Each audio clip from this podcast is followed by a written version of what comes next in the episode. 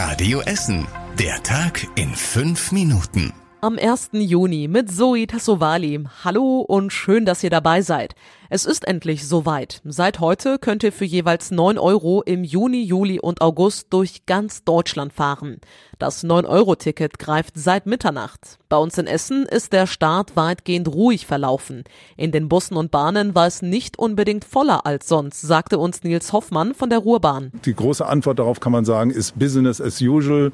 Hat jetzt noch nicht geklemmt, aber wir rechnen, dass äh, an Wochenenden und Feiertagen sich dann schon deutlich mehr bewegt, äh, als wir das normalerweise haben. Die Ruhrbahn hat bisher rund 100.000 der günstigen Tickets in Essen und Mülheim verkauft.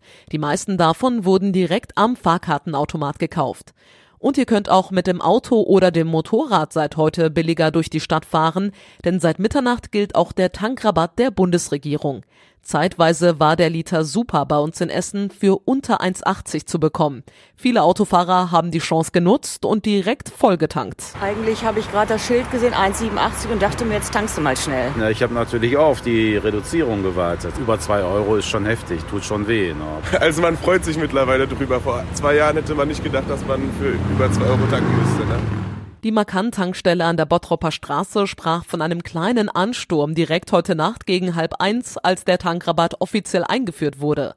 Alle Infos und Eindrücke zum 9-Euro-Ticket und dem Tankrabatt findet ihr auch auf radioessen.de. An der Uniklinik in Holsterhausen sollen Herzinfarkt und Schlaganfall jetzt schneller behandelt werden.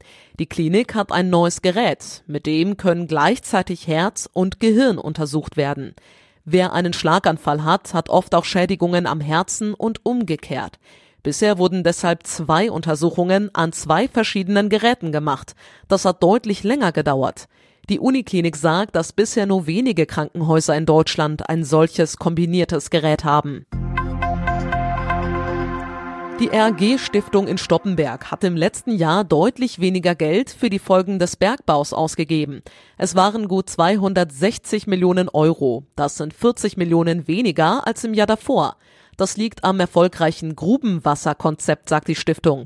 Sie bezahlt das Abpumpen des Wassers aus den alten Zechenschächten. Allerdings lässt die RAG das Wasser Stück für Stück bis zu einem gewissen Punkt ansteigen, ohne es abzupumpen. Für ihre Aufgabe für die Ewigkeit hat die RAG Stiftung aktuell ein Vermögen von über 21 Milliarden Euro. Am Kardinal-Hengsbach-Platz in der Innenstadt gibt es ab sofort eine besondere Ausbildungsberatung. Direkt an der Kettwiger Straße steht jetzt eine Pop-up-Box. Darin können Jugendliche ihre Fragen stellen und sich über die duale Ausbildung informieren.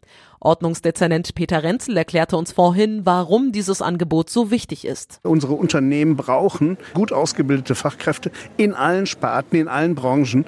Und die jungen Menschen in unserer Stadt sind die Zukunft. Und deshalb machen wir einfach mal einen neuen Weg inklusive VR-Brillen. Also man kann dreidimensional hier sich über Berufsbilder informieren. Knapp 1500 Ausbildungsplätze sind noch frei. Genauso viele Jugendliche suchen aber auch noch nach einer Ausbildung in Essen.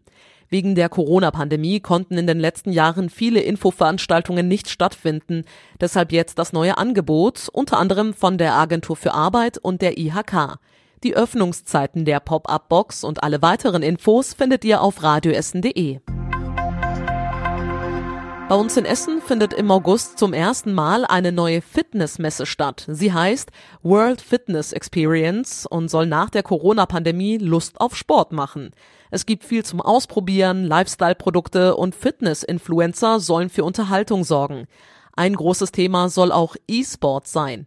Sportler können dabei als virtuelle Avatare trainieren, die sie mit ihren Körperbewegungen durch verschiedene Spiele steuern.